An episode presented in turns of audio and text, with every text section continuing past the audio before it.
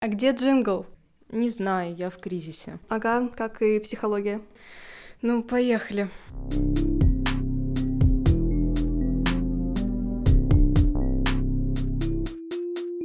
Всем привет, это Афина на отдыхе, и сегодня мы говорим про этический кодекс. Посмотрим, э, что у нас есть в России и как это отличается от э, наших э, западных коллег.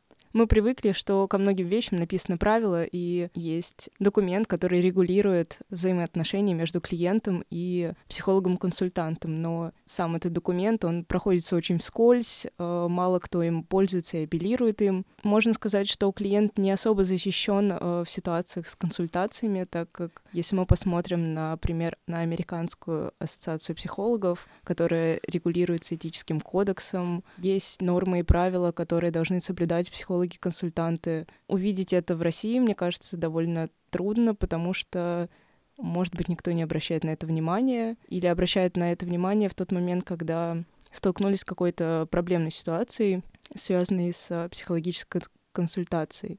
Получается, сейчас будет 10 э, минут э, хейта э, нашего этического кодекса, к которому имеет отношение российское психологическое общество потому что действительно довольно сложно следовать каким-то нормам, правилам, э, которые прописаны очень размыто и непонятно. То есть, допустим, э, если молодой начинающий специалист э, вдруг находится почему-то в вакууме, без супервизоров и так далее, и он еще не знает, что нельзя консультировать друзей, и своих друзей, или просто каких-то отдельно взятых друзей, то есть если у вас клиенты заведомо находятся в дружеских или супружеских отношениях, э, по сути, по этическому кодексу, вы не должны их консультировать. Но у нас это очень странно и абстрактно прописано, там нет примеров, и в целом язык у кодекса, который сейчас считается в России официальным. Язык очень официален сам по себе, и там нет э, четких примеров, которые показали бы, что можно, а что нельзя. Я думаю, это еще может быть связано с тем, что, например, Американская ассоциация психологов э, сертифицирует вузы, в которых э, готовят э, психологов, и таким образом э, на выходе мы получаем специалистов, которые осведомлены о том, что существует этический кодекс, э, что на... следует действовать, используя те нормы, которые там написаны. А в нашем же случае, мне кажется, даже никто не слышал о том, что психологическая ассоциация в России как-то сертифицирует вузы, и на выходе ты получаешь какой-то сертификат, который говорит о том, что вот э, ты знаешь о том, как правильно консультировать. То есть, да, ты получаешь образование, но как такового закрепления о том, что ты несешь ответственность э, за те этичес... неэтические, этические поступки, которые ты можешь совершить, ее нет. По поводу аттестации. После бакалавриата мы действительно не получаем каких-то сертификатов или аттестатов, что вот мы э, психологи, да, мы получаем диплом, но, как правило, это мало о чем говорит. Мы могли просто получить диплом, но при этом не пройти личную терапию, супервизию и, в принципе, не обучаться какому-то подходу. После магистратуры же мы можем получить этот аттестат, но вопрос в том, что как раз-таки российское психологическое общество, оно это никак не контролирует, и аттестаты выдаются в разных местах, э, независимыми друг от друга организациями, и кажется, что это не эквивалентно. То есть э, в каждый этот сертификат могут быть зашиты совершенно разные компетенции, представления о том, э, кто такой психолог, что он может делать, что не может делать. Да, мне кажется, большая проблема в том, что нет каких-то норм, по которым можно было бы взять такой чек-лист и сказать, что вот эти психологи, там все галочки поставлены, и что психологи, выпущенные из разных вузов, э, имеют примерно одинаковое представление об этике. И мне кажется, это связано с тем, что в принципе нет какого-то широкого понятия в области этики, которое могло бы даваться на занятиях потому что, опять же, этический кодекс проходится очень вскользь. Э, кто-то может, ну, просто ему сказали на парах, что есть этический кодекс, кто-то откроет, прочитает, кто-то, ну, да, есть этический кодекс и забудет и mm. не будет даже к нему обращаться. Возможно, он будет э, черпать какие-то этические нормы из того, что он видит вокруг себя, опять же, если у него есть занятия с супервизором, есть личная терапия, из которой можно чему-то научиться, но таковой, например, понятного этического кодекса, который можно было бы взять, прочитать и понять, какие есть недоработки э, увидеть их в себе и над чем вообще работать. И главное, как э, не навредить другим, как раз-таки то, что прописано в этическом кодексе, но это прописано так расплывчато, что э, да, там есть прям прямым текстом не навредить, но что значит не навредить? Очень многие понятия в принципе не раскрываются, и из-за этого очень тяжело, например, обращаться к какой-то проблеме. Я думаю, через университет, через наставников, э, супервизоров мы, как психологи, так или иначе можем впитать э, в себя эти этические нормы и как-то все по полочкам разложить, э, не вступать в близкие сексуальные отношения со своими клиентами, например. Но это доступно не всем, и к этому тяжело апеллировать, поскольку нет какого-то единого документа, который как раз-таки хорошо все это разложит э, по своим местам.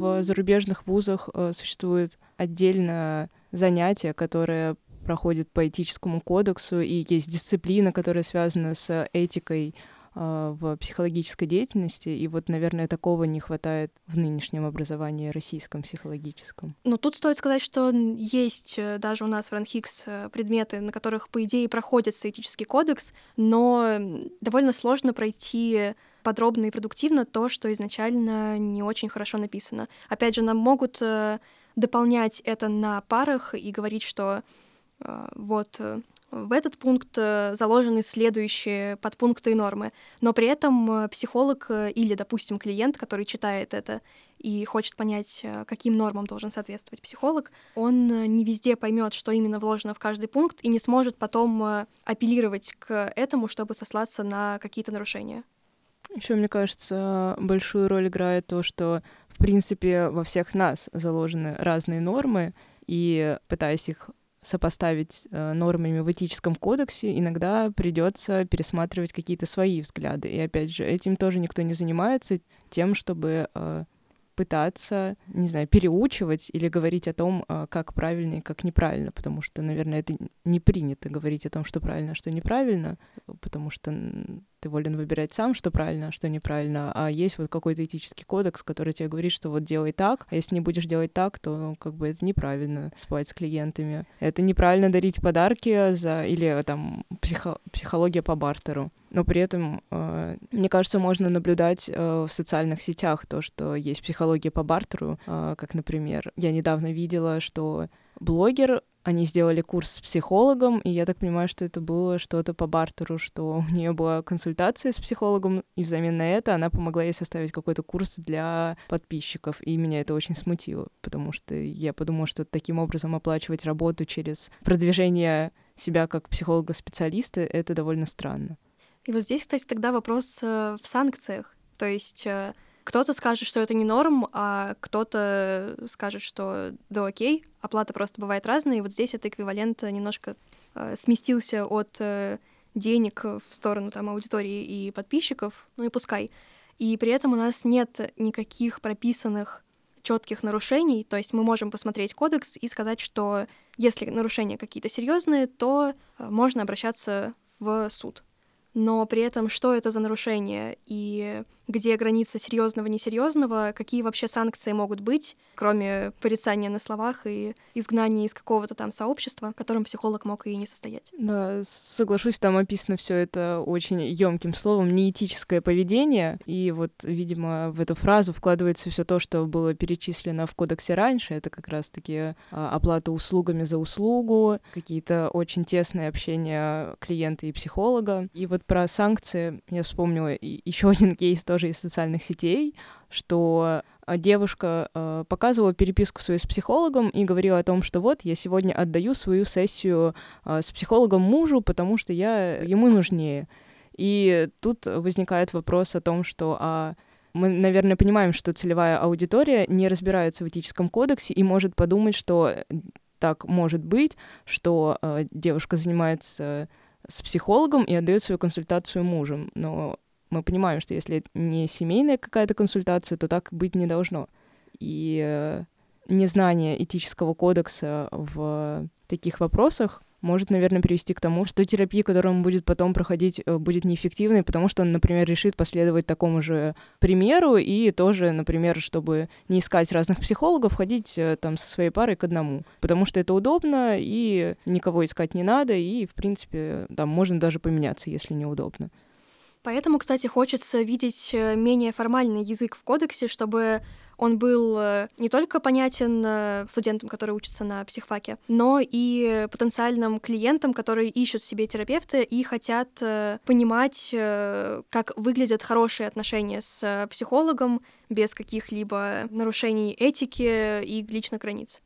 Ну, возможно, то, что формулировки этического кодекса такие широкие, позволяют э, обходить какие-то моменты. И если мы будем сужать этический кодекс вот так дословно, то э, что это может нам дать? Ведь тогда мы очень сильно сужаем круг проблем, которые может охватывать этический кодекс, а такой официальный язык, он расширяет проблемы, с которыми, возможно, может сталкиваться психолог и клиент в рамках терапии. Но тогда мы, получается, вот этими общими формулировками говорим э, сразу обо всем и ни о чем конкретно. И вопрос, насколько это полезно как психологу, специалисту, так и клиенту, если мы прочитаем какие-то супер общие формулировки, будем думать, что да, класс, мы все поняли, не этическое это плохо, этическое это хорошо. И если мы столкнемся с какими-то спорными, на наш взгляд, ситуациями, придется очень долго пытаться понять, э, а как это вообще. Это было нормально вот сейчас, что э, психолог э, там, предложил сделать что-то по бартеру, э, или я предложила как клиент э, эту бартерную основу, или это не ок. И вот кажется, что здесь э, лучше уж тогда э, увеличить объем этого кодекса. Понятно, что речь не идет там о томах и дословных каких-то допущениях, которые все должны быть включены.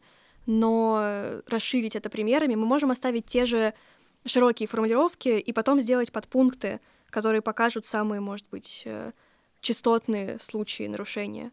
Еще, наверное, такие широкие формулировки, они ведь никем и не контролируются. То есть вот мы говорим о том, что это можно было бы контролировать, но у нас нет никакого органа, к которому мог бы обратиться клиент, например, в случае, если нарушаются какие-то его права. Например, право на конфиденциальность, что информация, которая находится между психологом и клиентом, остается между психологом и клиентом, и ты потом не рассказываешь всем своим друзьям, а у меня такой клиент угарный. И сталкиваясь с такой проблемой, ты просто не знаешь, кому пойти, ты единственное, что ты можешь сделать, это ну, сменить специалиста, а этот специалист, он так и останется, и также он будет консультировать других людей, которые, возможно, также столкнутся с этой же проблемой. Калечить судьбы.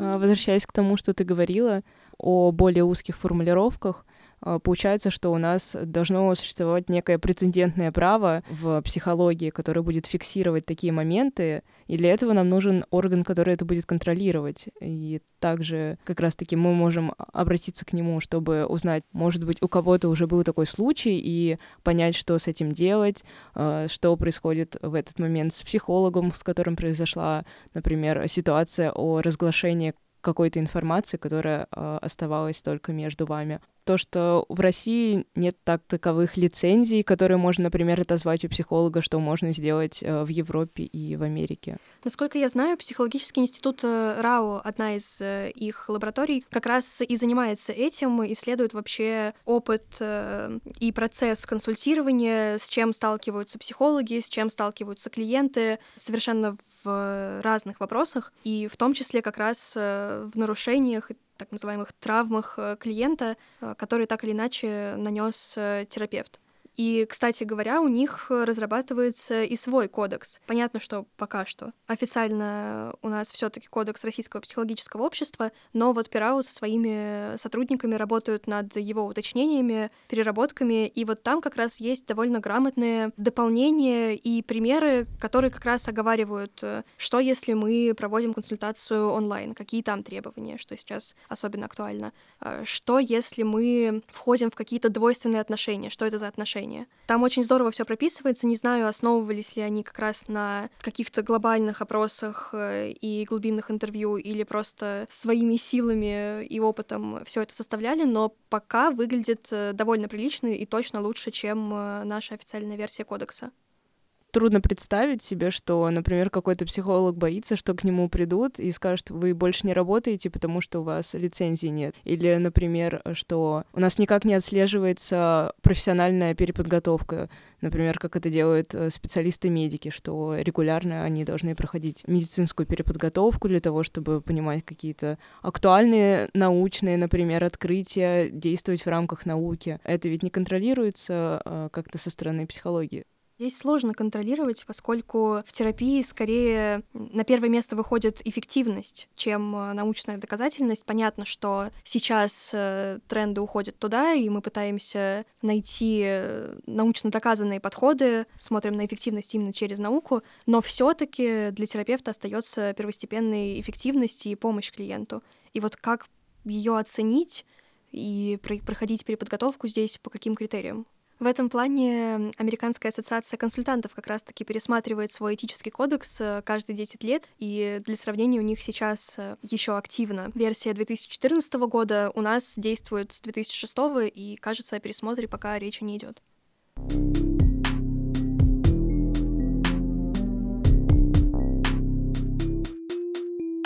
Даже в самом этическом кодексе с прописанными, например, всеми нормами, мы сталкиваемся с какими-то разногласиями. Например, кейс психолога и клиента. Психолог выяснил на консультации то, что его клиент собирается убить девушку, в которую был влюблен, но она ему не отвечала взаимностью. Психолог не сообщил о том, что клиент обладает таким настроем, не сообщил именно семье этой девушки, но сообщил в полицию. В полиции ему сказали, что ну, невозможно ничего сделать, кроме как сказать э, клиенту не приближаться к девушке на определенное расстояние, не видеться с ней. Но через какое-то время было выяснено то, что девушка погибла от рук этого клиента, и психолога засудили за то, что он не сообщил семье о готовящемся нападении на девушку. И вот с этой стороны хочется разобрать ситуацию конфиденциальности, что, с одной стороны, было бы правильно рассказать и семье, и органам власти о том, что человек обладает таким настроем, но, с другой стороны, это информация, которая была выяснена в ходе консультации, и, по идее, не должна не выходить никуда за рамки, и, может быть, можно было бы это как-то проработать или что-то еще. И вот очень спорный момент, что бывают похожие кейсы, в которых психологи не получают наказания, а и в подобных кейсах кейсы же психологи получают наказание. И как же определить норму, э, когда психолог должен быть наказан за то, что он не рассказал что-то, а когда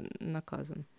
Необходимо различать ситуации, в которых э, психолог может разглашать какую-то информацию, а в которой он может не разглашать и утаивать ее. Вообще сложно говорить о том, э, может ли психолог что-то разглашать, потому что, с одной стороны, он должен быть на стороне клиента, и конфиденциальность э, помогает нам как раз создать такую безопасную зону, где действительно клиент может раскрыться и рассказать о каких-то своих э, переживаниях, загонах и так далее, а не приходить и думать, что, блин, а вдруг я сейчас вот это скажу, и на меня донесут а я типа просто так выражаю экспрессивно какие-то свои чувства и говорю, что да я готов уже убить там своих родственников. Это может давать скованность, и терапия будет идти не так эффективно. Но с другой стороны, клиент ведь реально может э, по каким-то причинам, будь то психические расстройства или просто сдвинутые нормы, он может э, нанести вред окружающим, и в принципе он может это обсуждать со своим терапевтом, намерение или что-то сделанное. И вот куда тогда здесь бежать терапевту, на чью сторону вставать, кажется действительно непонятным, и хотелось бы, чтобы психологи как-то об этом договорились и включили это в этический кодекс, чтобы, возможно, усидеть на двух стульях э, или попытаться это сделать, и, с одной стороны, создать комфортные условия для клиента, с другой стороны, обеспечить э, безопасность э, окружению этого клиента и, соответственно, терапевту. Наверное, самое главное, что кодекс как-то очень сильно оторван от реальности, то есть он не согласуется с законами, он не согласуется с обычной бытовой жизнью, потому что, ну, первое, он написан очень сухим э, юридическим языком, который как бы показывает, что вот это официальный документ, но найти, например, взаимосвязи э, даже с той же медициной, кажется, очень тяжело, вот по поводу взаимодействия кодекса и реальной жизни как раз э, Американская ассоциация психологов пытается каким-то образом взаимодействовать с судом. Понятно, что это тоже попытки расставить там какие-то свои якоря, закинуть эти якоря с обеих сторон, и со стороны судопроизводства, и со стороны этического кодекса, но при этом, кажется, вот там получается чуть лучше, и как раз-таки эта ассоциация психологическая выработала некий гайд, э, как вообще может действовать психолог, э, с кем ему стоит поговорить, как себя вести, если его, допустим, вызывают в суд как э, свидетеля. Что он может рассказывать, что не может рассказывать, как вообще вот эту грань найти. Понятно, что это все равно все очень непонятно и запутанно, и много ограничений, которые очень размыты, но кажется здорово, что такие попытки делаются, гайды пишутся, и хоть что-то можно почитать на этот счет.